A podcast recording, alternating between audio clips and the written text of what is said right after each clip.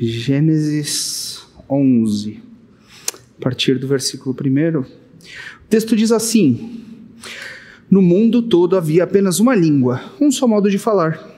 Saindo os homens do Oriente, encontraram uma planície em Cinear e ali se fixaram. Disseram uns aos outros: Vamos fazer tijolos e queimá-los bem. Usavam tijolos em lugar de pedras e piche em lugar de argamassa. Depois disseram: Vamos construir uma cidade com uma torre que alcance os céus. Assim o nosso nome será famoso e não seremos espalhados pela face da terra.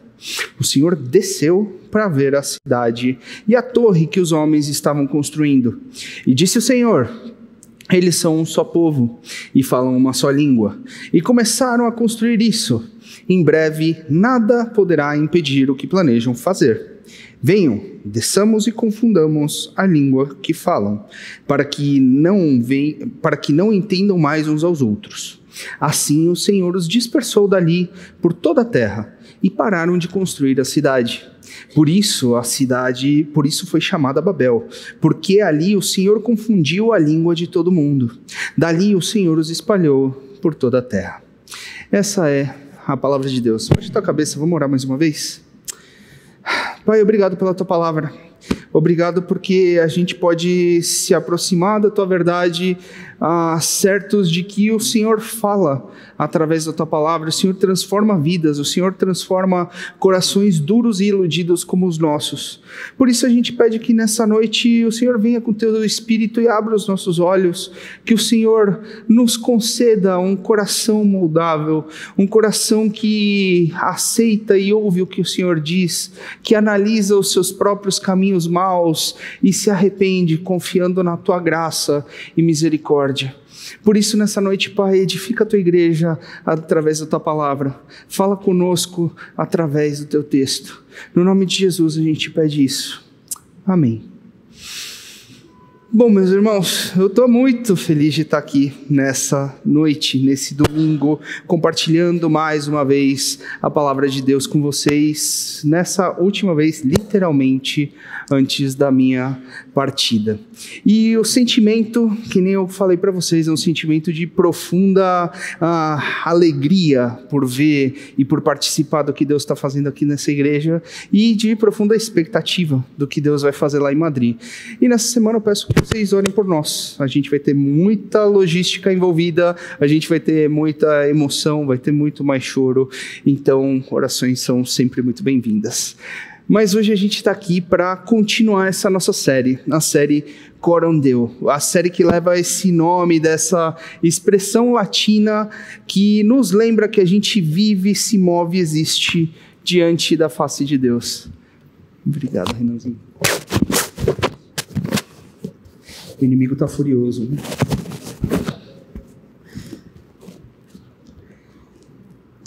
Essa expressão que lembra a gente que a gente vive diante da face de Deus, que tudo que a gente faz, a gente faz na presença de Deus. As nossas alegrias e as nossas tristezas, elas são vividas e são testemunhadas em primeira mão pelo Deus que criou os céus e a terra, pelo Deus que criou todas as coisas. Mas às vezes a nossa visão sobre o nosso relacionamento com Deus, ele parece meio abstrato, essa visão parece meio abstrata, como se ela fosse simplesmente da ordem da nossa interioridade, da ordem da nossa alma, do nosso espírito, né? Então é bem comum você falar: "Ah, Deus vê os meus sentimentos, Deus vê a minha intenção, os meus pecados ocultos, o meu coração, a minha relação com ele é uma relação de adoração em espírito e em verdade". E tudo isso está certo, isso daí não está errado. Mas esse texto de hoje hoje está aqui para mostrar para a gente, para lembrar para a gente, entre outras coisas, que não é só o que a gente sente, mas aquilo que a gente planeja também, aquilo que a gente sonha no começo de cada ano, aquilo que a gente trabalha para conseguir a cada segunda-feira, a nossa tecnologia como um todo, o modo como a gente se relaciona uns com os outros em sociedade, o modo que essa tecnologia afeta a gente Tudo isso é vivido diante da face de Deus, é vivido na presença de Deus, com Deus como espectador.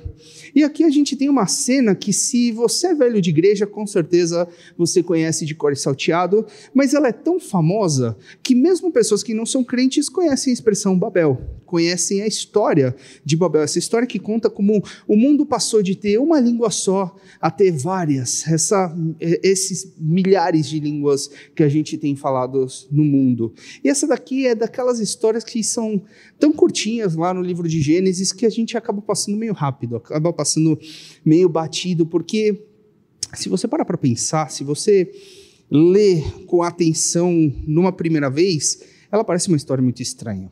Ela parece uma história estranha, não, não faz muito sentido. Afinal de contas, é tão ruim assim fazer uma torre grandona e enorme?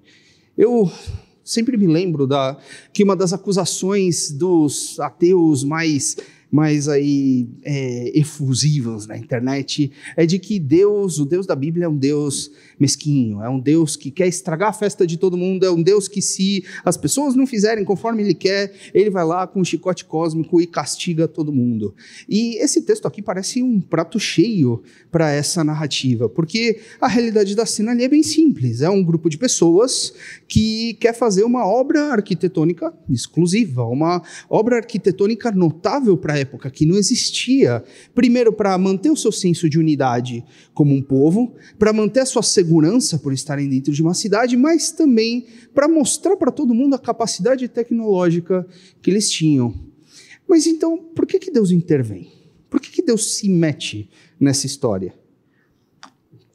Será que eles eram uma ameaça para Deus?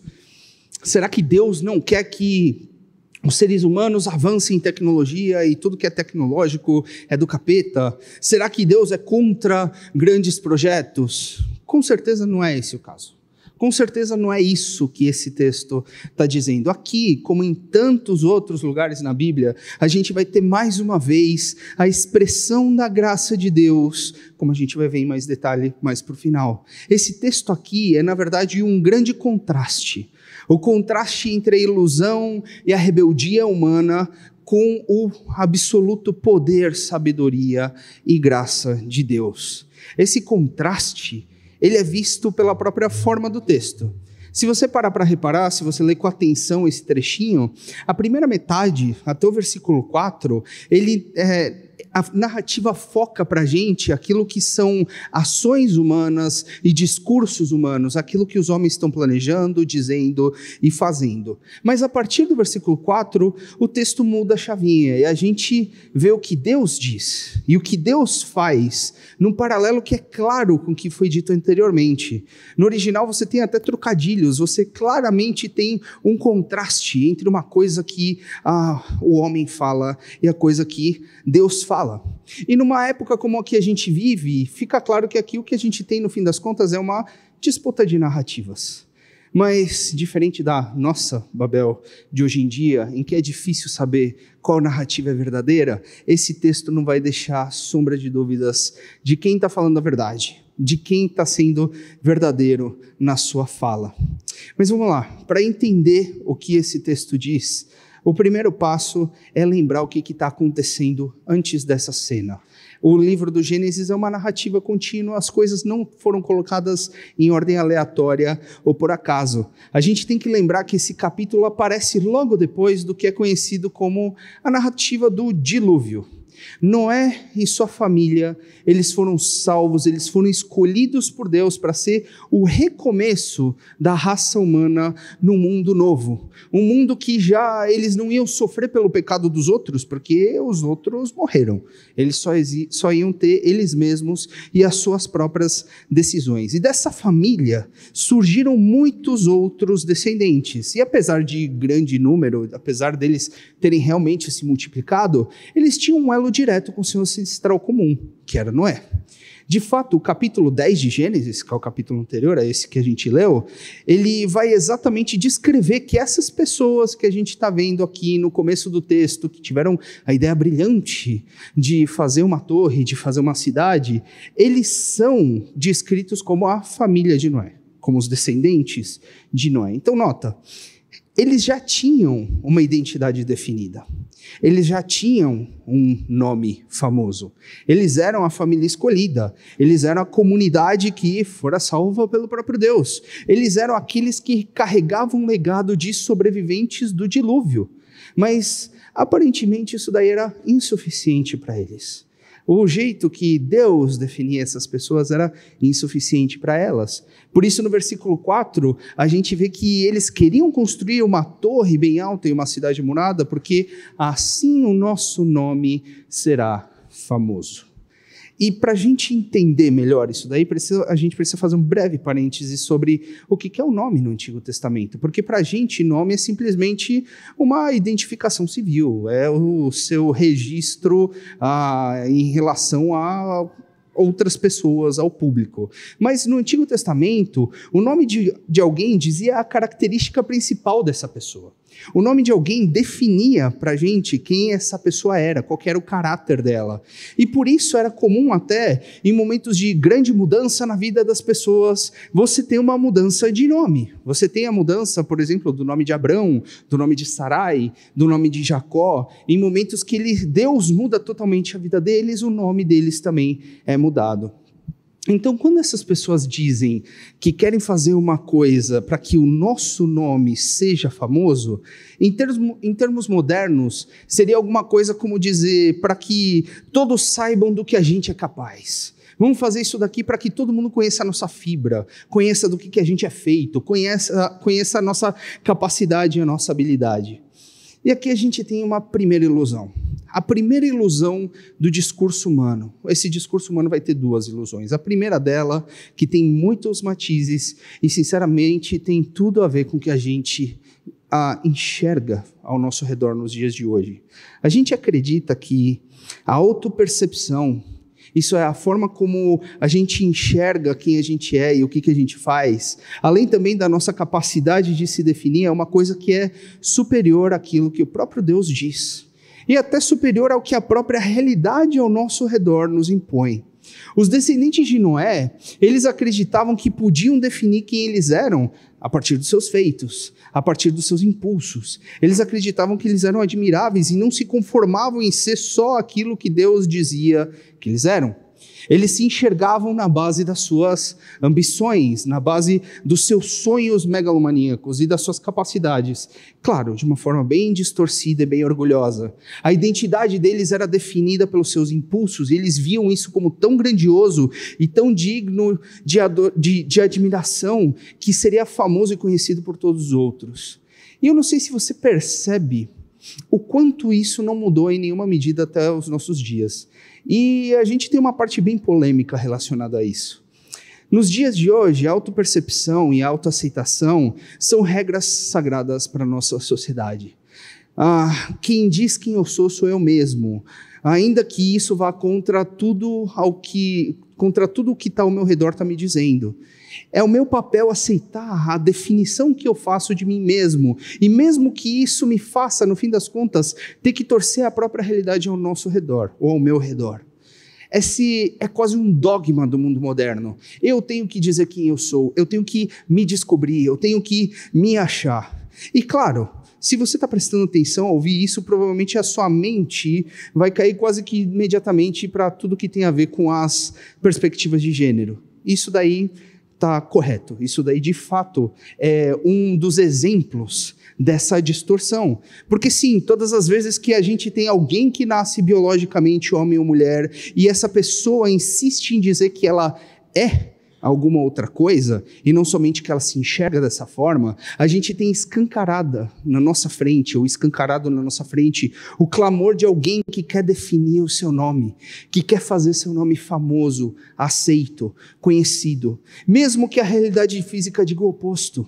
Isso daqui é exatamente o que estava acontecendo lá em Babel. A realidade física, obviamente, vai dizer que você não tem como construir uma torre física que vai chegar até o céu espiritual, até a morada de Deus. Você não tem como receber e como construir uma torre de pedras que vai chegar até a morada de Deus, do Deus eterno. Mas as pessoas, elas simplesmente ignoram a sua realidade física ao redor e biológica ao redor, e por essa dificuldade de definir quem ela é, apesar da realidade ao redor, de, ao redor dela, ela insiste que todos afirmem aquilo que ela sente. Ela insiste que todos afirmem aquilo que ela está dizendo que ela é. E eu acho que para a gente que é crente, às vezes falta essa empatia de reconhecer o conflito e a luta interna dessas pessoas, que no fim das contas não é diferente do nosso. O conflito de pessoas que nascem com o sexo biológico e dizem que são outra coisa, não é um conflito diferente em natureza do nosso conflito. Porque sim, isso daí é uma ilusão, é um pecado, é rebeldia, mas não é uma, não é uma uma rebeldia, uma ilusão que é exclusiva desse grupo. Ela é somente mais uma das muitas expressões de um pecado comum a todos nós. E é claro, ela é uma expressão que acaba sendo visível, que acaba sendo extremamente fácil de identificar e por isso, por isso facilmente condenável por aqueles que abraçam a autoridade das Escrituras. Mas, em essência, todos nós, em alguma medida, a gente tem esse mesmo conflito. A gente procura um nome para nós mesmos. A gente procura se definir, dizer quem a gente é. Muitas vezes a revelia da realidade. Você quer que todos te reconheçam por alguma coisa, consciente ou inconscientemente. O normal de qualquer um é querer derivar a sua identidade de algum impulso ou de alguma façanha sua. Você tem a pessoa que quer ser conhecida como uma pessoa guerreira, então para isso ela vai mostrar e vai sempre estar tá contando das suas dificuldades, que obviamente são muito maiores do que as suas e que qualquer outras que você já ouviu.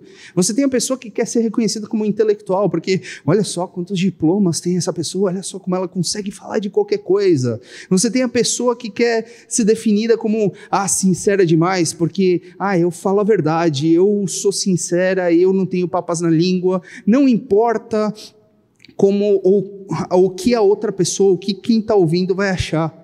Você tem a pessoa que é o cristão exemplar, que está em toda a programação da igreja, desde que a porta abre até que a porta fecha. Você tem o pai e a mãe exemplar, que vai ficar falando para você o jeito correto de criar os filhos e como eles têm sucesso nisso e como você está fazendo errado. Se tem a pessoa que é definida pela sua beleza ou pela sua aparência, que tem o centro da sua vida na admiração externa e nos likes, a pessoa que é bem sucedida, que vive pela, pelo seu sucesso e mostra isso esbanjando dinheiro e vive pela cor do seu cartão de crédito, ou o pior tipo de, todo, de todas as pessoas, aquela pessoa que não pode ser classificada, aquela pessoa que não se encaixa, Aquela pessoa que ela é tão exclusiva, tão iluminada, ela é tão diferente de todas que a sua marca é não se encaixar em nada e olhar qualquer coisa com condescendência, porque ah, eu não consigo me encaixar nisso. Que bom que você consegue. Às vezes a gente chega no ponto de ser definido pelas nossas próprias tendências pecaminosas. Você pode ser um mentiroso, você pode ser o alcoólatra, o viciado, o pegador, a fofoqueira, o homossexual. Mas não importa o que você acha que você é. Não importa nem como você quer que as pessoas te vejam. O que, sinceramente, nem sempre é a mesma coisa. Geralmente você não quer que as pessoas te vejam do jeito que você é. A capacidade real que você tem para definir a sua pessoa, para definir o seu nome, para usar o termo que a gente está vendo no texto, é simplesmente uma ilusão. É uma rejeição de você assumir para si o que Deus mesmo já disse sobre você. Mas a consequência dessa ilusão é que o que você vai conseguir é extremamente inferior ao que Deus te oferecia. É extremamente inferior ao que Deus dizia. E no fim das contas, dia mais, dia menos, você vai perceber que está totalmente longe daquilo que você estava almejando. A prova disso está exatamente nesse texto. Porque o nome famoso que as pessoas do texto de hoje conseguiram, o nome famoso que elas criaram para si, foi Babel. Babel é uma palavra que nas línguas semíticas antigas ela lembra e soa a palavra confusão, a palavra a bagunça. Então você tem um povo que quer ah, se, se, gabar da sua capacidade tecnológica, você tem um povo que quer se gabar da sua capacidade de se organizar e fazer grandes coisas, monumentos ah, incomparáveis em todo o mundo ao seu redor, mas em vez disso eles são conhecidos como o povo da bagunça. o povo onde tudo é confuso. Na luta por ser algo mais do que aquilo que Deus estava dizendo que eles eram, eles se tornaram muito menos. Mas para a gente, a boa notícia, para a gente que vive depois do Evangelho de Jesus Cristo, a boa notícia é que assim como os filhos de Noé, Deus já deu um nome para a gente. Ele já deu uma identidade para a gente, uma coisa que não é atrelado àquilo que a gente pode fazer, uma coisa que não é atrelada nem mesmo ao que a gente sente. Às vezes a gente gosta de misturar religião e sentimento, né? Como se uma coisa fosse não, não pudesse ser separada da outra. Você fala, ah, hoje eu não estou sentindo Deus, eu não estou me sentindo amado. A Bíblia ela não fala simplesmente das coisas que a gente sente. Muitas coisas da Bíblia a gente simplesmente sabe. Quantas vezes na vida, aquele texto que fala que nós sabemos que, em todas as, que todas as coisas cooperam para o bem daqueles que amam a Deus, não é sentido como uma verdade. Você sabe que todas as coisas estão cooperando, mas na hora você está sentindo uma coisa completamente diferente sentimento e verdade e realidade, elas não são coisas que necessariamente precisam ir uma do lado da outra. A nossa identidade, ela não é atrelada ao que a gente sente que a gente é. Porque o que a gente é de fato é filho amado de Deus, herdeiro da promessa, redimidos pela graça, livres da escravidão do pecado, predestinados para boas obras, luz do mundo, sal da terra, sacerdócio real, templo do Espírito Santo. Isso é o que a Bíblia fala que a gente é, independente do que você sente. O cristão não precisa ser definido pelo que ele faz, nem pelo que ele pensa, e muito menos pelo que as outras pessoas pensam dele. A gente não precisa que ninguém afirme as nossas qualidades e fique passando a mão na nossa cabeça, dizendo o quanto a gente é brilhante, o quanto a gente é bom, porque a nossa identidade, no fim das contas, não depende disso. A gente pode viver sabendo que a gente é alguma coisa e que isso é garantido, independente do que as outras pessoas pensam. E eu não sei se você percebe o alívio que é isso. Não sei se você percebe a carga que isso tira das costas no dia a dia da vida. A vida não é uma corrida enorme de desempenho para avaliar se você é alguém, para avaliar se você vai ser alguém, porque você já é alguém. Independente do seu desempenho, independente se você é uma pessoa de sucesso aos olhos das outras pessoas, nós não precisamos criar alguma coisa, nós não precisamos assumir alguma coisa que vai definir a nossa identidade ou marcar a gente perante dos outros para que a gente de fato tenha uma identidade. Não. A nossa identidade nos foi dada.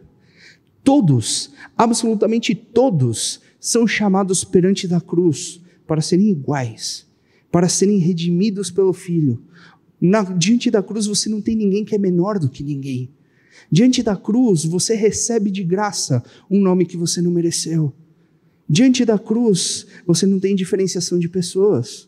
Você não tem diferenciação de alguém que é mais, tem um nome mais famoso do que o outro.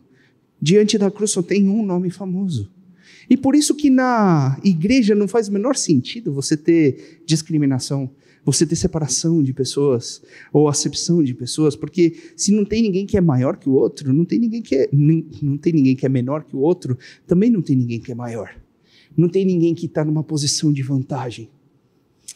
Agora, sinceramente, essa temática do nome na Bíblia dá pano para manga. Você tem muita coisa para falar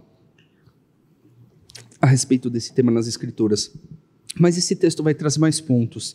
Esse texto, na própria fala dos homens, a gente consegue identificar uma segunda ilusão que ela é tão grande quanto essa ilusão da capacidade de se definir, da capacidade de fazer o seu nome famoso.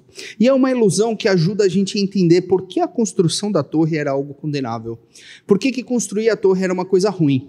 O versículo 4 vai mostrar que os homens disseram, os seres humanos disseram, Vamos construir uma cidade com uma torre que alcance os céus. Assim o nosso nome será famoso e não seremos espalhados pela face da terra. Não seremos espalhados pela face da terra. O problema está exatamente nessa frase, porque olha só o contraste com o que Deus ordenou para Noé, lá em Gênesis 9:1, exatamente quando a família dele saiu da arca. Quando a família de Noé saiu da arca no mundo novo, Deus disse: Sejam férteis e multipliquem-se, encham a terra. Percebe como é que os humanos vão encher a terra se eles estão lutando para não ser espalhados pela terra? A intenção do povo em fazer uma torre era literalmente ir na direção oposta do que Deus já tinha ordenado. E nota, essa ordem de Deus para Noé não era uma novidade. Se você olhar a narrativa de Gênesis da criação, lá em Gênesis 1, a ordem que Deus dá para Adão e Eva é literalmente a mesma que ele deu para Noé. Então, se tinha uma coisa que era clara, se tinha uma coisa que era conhecida para essas pessoas como algo que Deus lhes havia ordenado, era que eles se espalhassem. Era que eles preenchessem a terra. Não que eles ficassem acumulados num lugar só. Mas aqui eles estão procurando ficar unidos, eles estão procurando não serem desconectados pelas distâncias de se espalhar pela terra, de uma forma que eles mantivessem em primeiro lugar a sua unidade. Mas o irônico é que essa unidade já estava garantida. Eles já eram descendentes de Noé. Isso não muda, independente de para onde você for, a sua família é sua família. E é exatamente essa unidade de família, a unidade que foi um presente de Deus para Noé e para os seus descendentes, essa unidade de pessoas que falam a mesma língua, que se entendem, entendem a gíria, entendem o jeito, entendem a, a, as nuances de você conversar com uma pessoa que foi criada exatamente no mesmo idioma, essa unidade é distorcida pelo nosso pecado, para a rebeldia e para o orgulho. Ou seja, aqui o que a gente tem na construção da torre é uma coisa boa, que é a unidade das pessoas sendo distorcida para um fim ruim. E se tem uma coisa que nós humanos somos profissionais em fazer, é pegar coisas boas e distorcer para fins ruins. Porque quando você distorce uma coisa boa, dá até para disfarçar. Afinal de contas, é uma coisa boa. Afinal de contas, é uma coisa que você poderia estar tá fazendo e ser totalmente louvável. Por exemplo, trabalhar é uma coisa boa, mas a gente consegue distorcer isso dando para o trabalho o tempo que era da nossa família. Você ser uma boa mãe é uma coisa ótima, excelente, mas a gente distorce isso dando para os filhos o tempo que seria do nosso marido. Do seu marido, né? Eu não tenho marido. mas eu tenho uma esposa, às vezes eu cometo o mesmo pecado. Ser prudente é bom, mas a gente distorce isso, retendo mais do que a gente deveria retendo coisas que deveriam ir para pessoas que estão em maior necessidade que a gente. E na igreja é uma coisa boa, mas a gente distorce isso terceirizando a nossa fé, resumindo a nossa fé a um dia na semana, uma celebração de culto. Pega qualquer coisa boa, a gente consegue distorcer. E aqui a unidade era uma coisa boa, a organização dessas pessoas era uma coisa boa, o avanço tecnológico deles era uma coisa boa. A gente tem que lembrar que construir uma torre naqueles tempos era tecnologia de ponta. Era que nem você falar que um país vai instalar uma fábrica de microchip. É um negócio que você fala: caramba, o pessoal está investindo pesado aí na tecnologia. Mas isso daqui era usado para fazer o oposto do que Deus disse. E sim, isso daí também aconteceu e acontece porque fazer aquilo que Deus diz muitas vezes é desconfortável. Fazer o que Deus diz muitas vezes dá medo. Você se espalhar pela terra dá um trabalho do caramba. Você se espalhar pela terra é uma jornada de uma vida. É custoso. É chegar em lugares com perigos desconhecidos. É chegar em lugares longe das pessoas que a gente conhece, que a gente ama, longe de quem pode ajudar a gente nas nossas lutas. Mas, sinceramente, qual que é a alternativa? Se você não vai fazer o que Deus diz para você fazer, qual que é a alternativa? Quem garante que se a gente ficar no nosso lugar paradinho, a gente vai estar seguro? Quem garante que se a gente não fizer aquilo que Deus está falando, se a gente não for para onde Deus está falando, a gente vai ficar bem? Desastres naturais acontecem em qualquer lugar do mundo. Pessoas más aparecem, regimes políticos mudam. Quem garante que se a gente for muito cauteloso e fazer tudo com bastante cuidado, ainda assim a gente não vai sofrer um mal inesperado? A gente tem o um exemplo da pandemia para isso. A gente viu que vírus matou gente cautelosa e gente não cautelosa. Gente que ficava em casa e gente que saía para a rua. Gente que usava máscara e gente que não. Porque a gente não tem como garantir a nossa vida. A gente não tem como garantir a nossa segurança. Uma crise, ela vai afetar as pessoas que têm reservas e foram austeras durante a sua vida toda e vai afetar o cara que gastava todo o seu dinheiro até o último centavo. A gente não tem como garantir a nossa vida. A gente tem uma profunda ilusão da segurança nos nossos próprios termos, como se a gente pudesse garantir que nada de mal vai acontecer com a gente. E o nosso avanço tecnológico, assim como o avanço tecnológico daquela época, intensifica essa ilusão. A ilusão de que você pode estar sempre seguro. É só você ter um muro mais alto na sua cidade. É o que eles queriam fazer. Uma cidade murada era o jeito de você não ser invadido por outros povos, não ser invadido por animais. A tecnologia estava ajudando na segurança deles. Mas a gente também tem as nossas ilusões com a nossa tecnologia dos dias de hoje. A ilusão de que a vida pode ser sempre divertida. Que você tem que rir todos os seus dias e você tem que ser feliz e dar risada e ter prazer ah, todos os seus dias. É só você pegar o Instagram e ficar rolando até que aparece um Reels que vai fazer você dar uma risadinha. A ilusão que você pode ter tudo o que você quer, na hora que você quer. É só você pedir um rap, você fazer um pedido na Amazon. A ilusão de que a gente pode ser amigos de milhares de pessoas, que a gente pode ser admirado por milhares de pessoas. É só você adicionar um monte de gente nas suas redes sociais.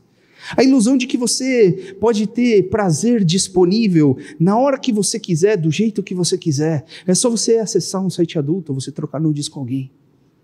Mas a ironia é que toda essa ilusão ela explode na nossa cara diariamente, assim como ela explodiu na cara dos babelitas. E a gente se pergunta por quê?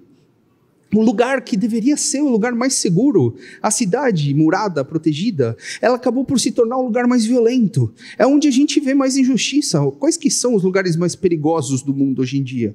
São cidades. A gente vê a nossa injustiça comunitária causando mal maior nesses nossos centros que deveriam garantir a nossa segurança.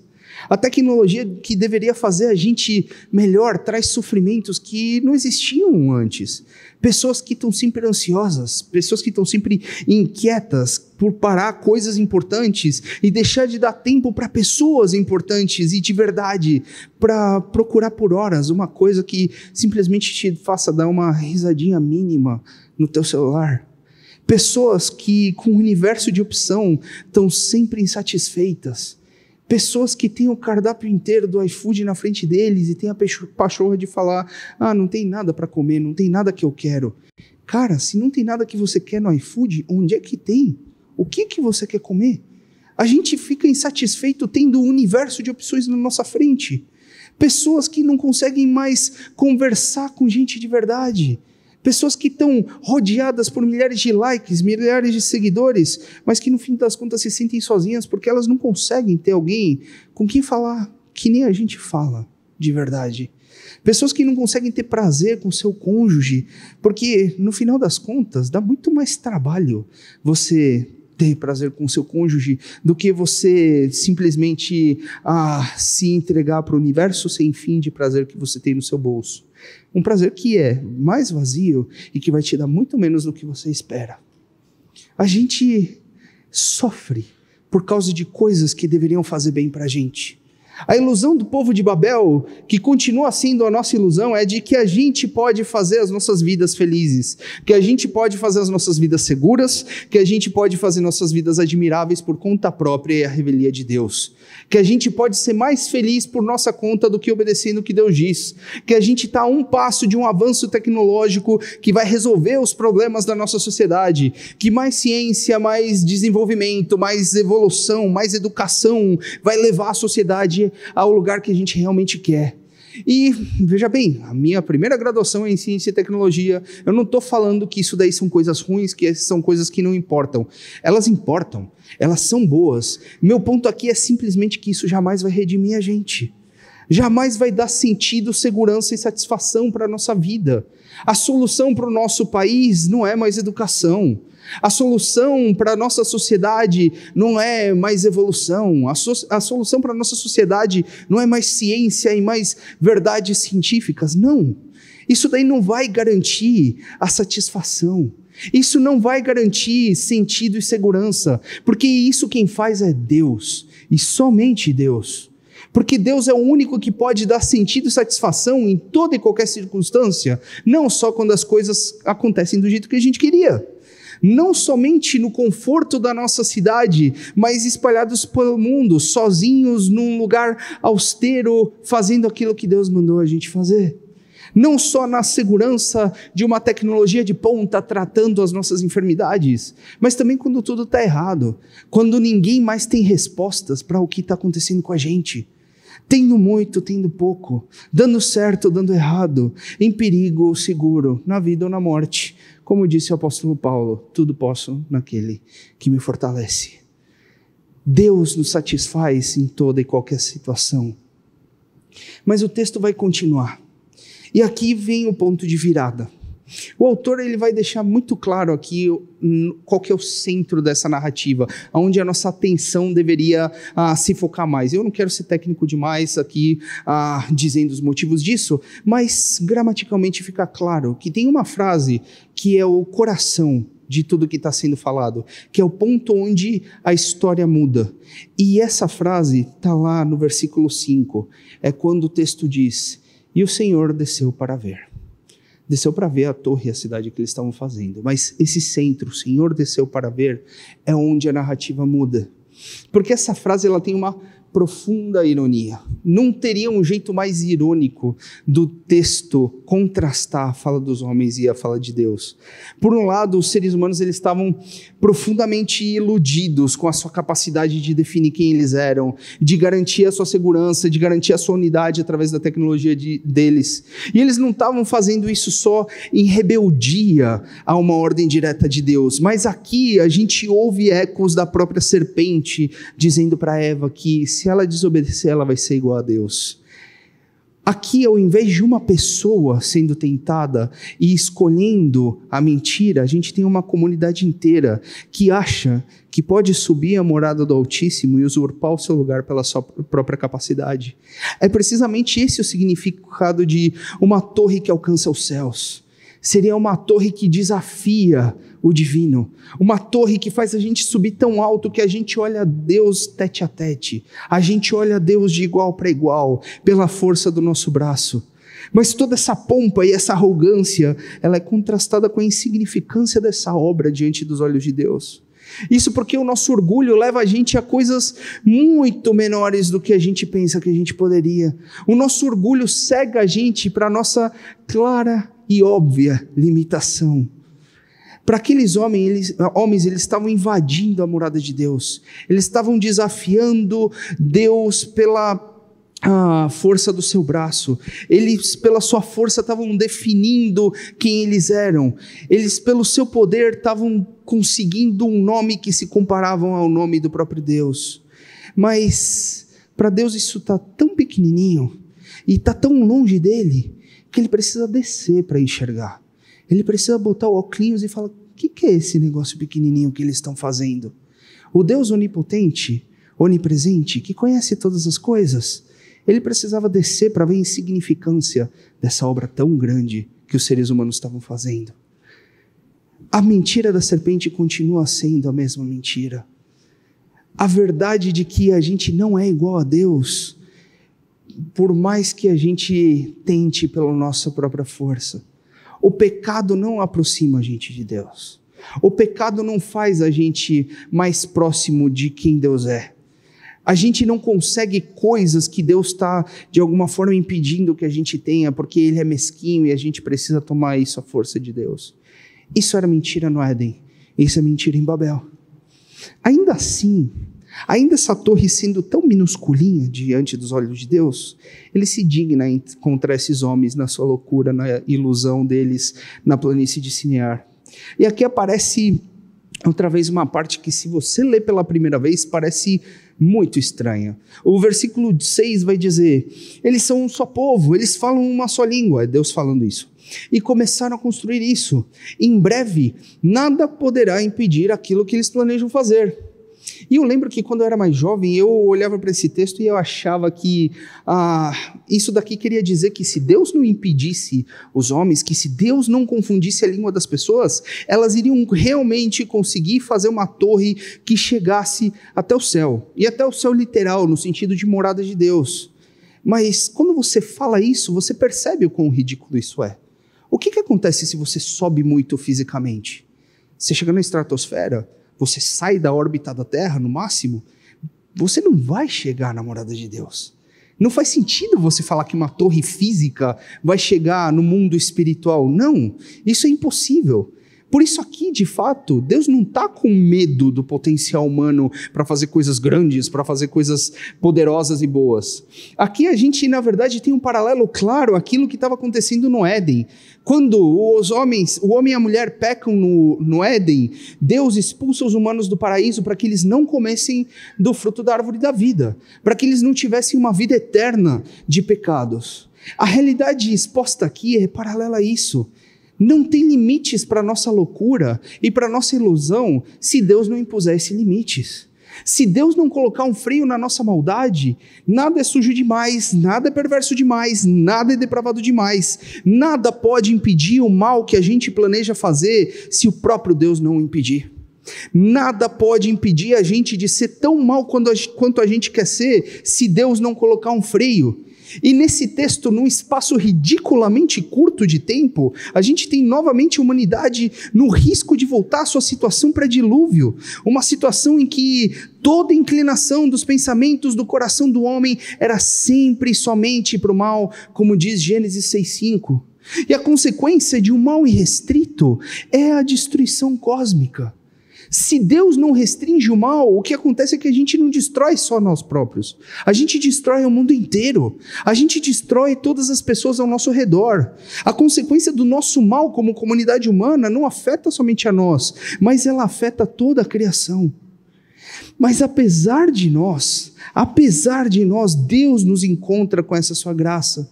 Na bondade dele, ele vem e se mostra a nós no meio da nossa rebeldia, do nosso orgulho, da nossa ilusão, porque ele conhece melhor que nós o potencial das nossas palavras, o potencial destruidor das nossas ações e das nossas vontades, de coisas que a gente acha que ah, é um pecadinho, não vai dar nada, mas que no fim das contas vai destruir vidas inteiras, vai mudar histórias inteiras para o mal. Ele ouve as nossas palavras e os nossos planos, os nossos projetos e as nossas intenções. Ele não vê só o seu sentimento e o seu coração na sua interioridade. Não, ele vê os seus planos para 2023. Ele vê o que você está fazendo com a tua vida cada segunda-feira de manhã. Assim como ele ouviu o discurso desses homens, assim como ele viu a obra daqueles homens naquele lugar. Mas quando Deus fala, tudo muda. Quando a gente para com a nossa loucura e a nossa cegueira, e a gente ouve a voz de Deus, tudo muda. Porque quando ele fala, ele confunde tudo que a gente pensa que era estável e confiável. Coisas tão estáveis como a própria palavra.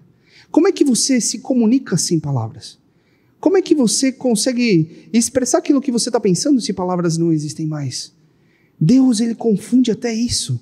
Ele fala e bagunça tudo que a gente pensa que era grande, que era poderoso.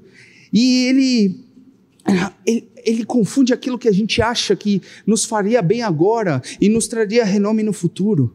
Ele fala e toda a nossa ilusão é desvelada, revelando a nossa confusão, a Babel que de fato ela é. Deus fala e o nosso mundo é desfeito de estabilidade em confusão de uma coisa que parecia organizada, como uma cidade, um projeto arquitetônico de tecnologia, para uma confusão reconhecida pelo mundo inteiro.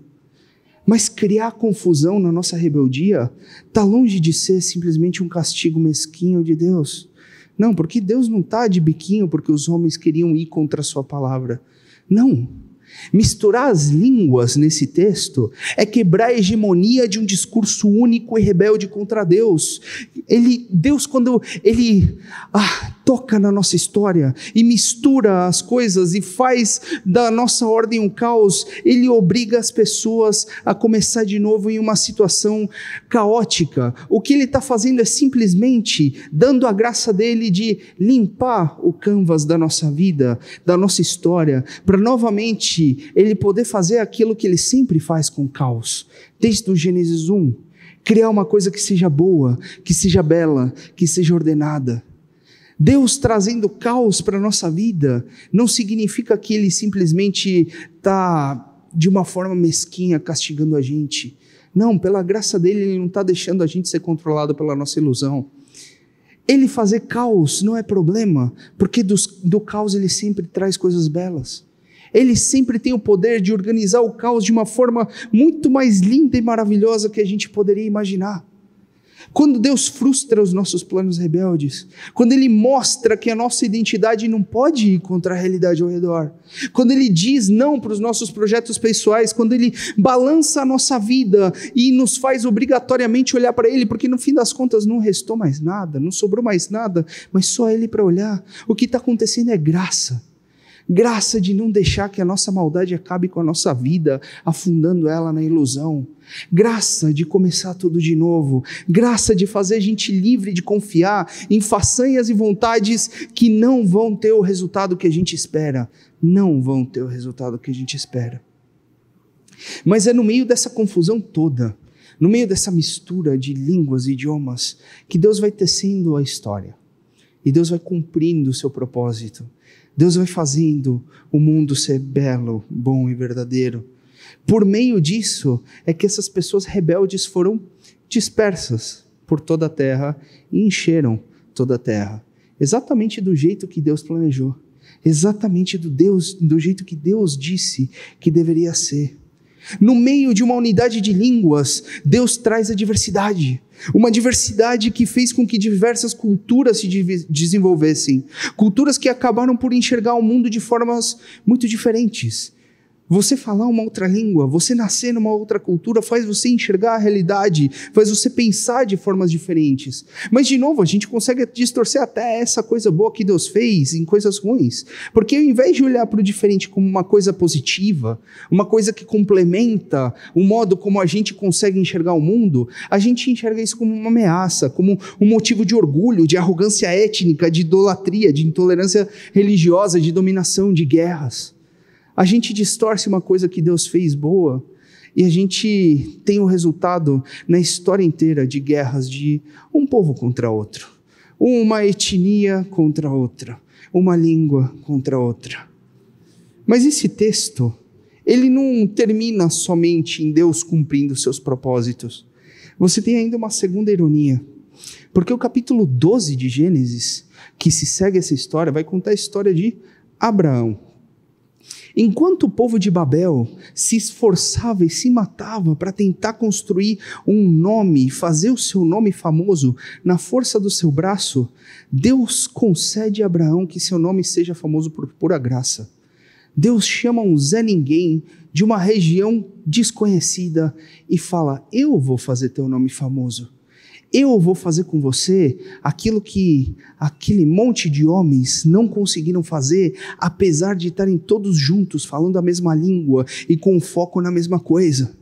Enquanto o povo de Babel se recusava a obedecer a Deus e deixar o seu lugar na terra, porque eles esperavam com isso deixar uma marca e um legado, Abraão ele obedece a Deus, deixa a sua terra, a casa do seu pai, e por causa disso todas as nações do mundo são abençoadas em um legado que é eterno, em um legado que não tem fim. O cumprimento disso, é verdade, vai aparecer muito tempo depois dessas histórias. O mesmo Deus que trouxe confusão e separação para um povo que estava falando uma única língua, milênios depois ele vai trazer compreensão e unidade para nações diferentes com línguas diferentes. Essa daqui é a descrição do Pentecostes no livro de Atos. O Pentecostes no livro de Atos ele é o oposto daquilo que a gente viu em Babel. No Pentecostes a gente tem pessoas de línguas diferentes se entendendo, pessoas de lugares distantes do mundo se unindo, porque nem mesmo essa incompreensão que trouxe separação e foi distorcida na forma de hostilidade entre nações durante a história, foi uma coisa difícil demais para o Espírito Santo superar. O Espírito Santo que forma um só povo, que apesar de várias línguas se entende, que é um e está centrado em somente um nome, aquele que é a semente de Abraão e do qual esse povo deriva seu nome: cristão. O nosso nome é derivado daquele que é a semente de Abraão. Cristo, ele é o oposto do que o povo de Babel foi. Ele é o oposto do que nós, no nosso pecado e na nossa ilusão, somos. A gente quer fama e reconhecimento. Cristo, sendo Deus, ele não se apegou à sua posição. Nós negamos, nós nos negamos a deixar o nosso ah, conforto e a nossa segurança Cristo ele não se apegou ao seu lar celeste, se fez homem na terra para salvar a gente.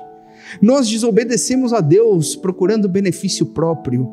Cristo foi obediente até o ponto da própria morte por mim e por você. A gente quer impor quer impor a nós e quer impor aos outros o nosso nome, a nossa identidade, aquilo que a gente acredita que a gente é. Cristo é aquele que nos oferece a sua identidade, é aquele que nos dá a identidade de filhos de Deus, para que ele seja o primogênito entre muitos irmãos. Cristo é aquele que foi o cumprimento e o prazer do próprio Abraão. O Abraão que já foi muito mais abençoado que esses que viviam na Torre de Babel ou na cidade de Babel. Porque enquanto Abraão deixou uma casa terrena, Cristo deixa uma casa divina. Enquanto Abraão entrega o seu filho em obediência a Deus, Cristo entrega, em a, entrega a si mesmo em obediência ao Pai. E por isso mesmo, enquanto Abraão tem um nome famoso, Cristo tem o maior dos nomes. Porque por sua obediência perfeita, por sua entrega perfeita, por sua humilhação, por trocar sua identidade perfeita pela nossa identidade imaculada e manchada, ele recebeu o um nome que está acima de todo nome. Ele é onde a gente vive, onde a gente se move, onde a gente existe. Ele é quem sustenta tudo e a todos, e diante desse nome, um dia, toda tribo, língua e nação vai estar perfeitamente unida, prostrada em adoração a Ele. Nesse domingo, o que você e eu temos a oportunidade de fazer, o que a gente tem a chance de fazer, é adiantar essa realidade. A gente tem a possibilidade de deixar de lado a nossa ilusão, de deixar de lado a nossa loucura, não porque Deus, na sua graça, vai limitar a nossa loucura e mentira à força, mas porque Ele, na Sua graça, mostrou a Sua verdade, a gente viu e ouviu a verdade, que é Cristo Jesus.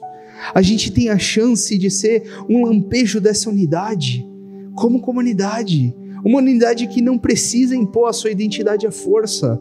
Uma comunidade, uma unidade que não precisa fazer seu nome, que não precisa se afligir pela sua própria segurança, que não precisa correr atrás do vento, atrás de realizações e feitos que nunca vão entregar aquilo que a gente espera. A gente é aquele povo que, por ouvir a verdade, por entender que a gente vive diante de um Deus que nos deu tudo e que nos amou até o fim, pode obedecer, pode dizer não para a sua loucura, porque a gente não é mais escravo dela. Pode confiar e adorar ao único nome que é eternamente digno de todo louvor e de toda adoração. O único nome que é eternamente famoso e que é supremamente famoso pelos séculos dos séculos. O nome de Jesus Cristo. Baixe tua cabeça, vamos orar. Pai, obrigado pela tua palavra. Obrigado porque o Senhor, na tua graça, nos mostra a tua verdade, nos livra da nossa mentira. Obrigado porque a gente não tem que viver sobre a pressão de conseguir um nome, porque o Senhor já nos deu um nome. O Senhor já nos emprestou o nome do seu filho. Obrigado porque a gente não precisa mais viver na ilusão de ah, tentar conseguir a nossa segurança, satisfação e alegria a qualquer custo porque o Senhor já garantiu que é a fonte de satisfação e alegria. Obrigado, Senhor, porque o Senhor nos limita na nossa loucura. O Senhor freia a nossa maldade e a nossa ilusão.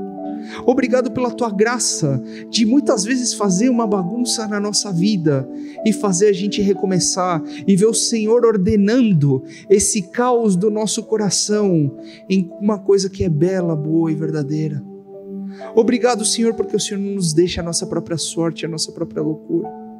Obrigado porque o teu filho fez tudo o que a gente precisava para não precisar correr que nem essas pessoas de Babel fizeram.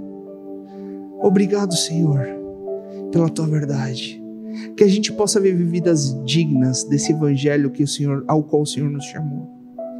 Edifica a tua igreja através da tua palavra. Expande o teu reino para a tua glória Faze-nos mais parecidos com o nosso Mestre Jesus Cristo. É o que a gente te pede no nome de Jesus. Amém.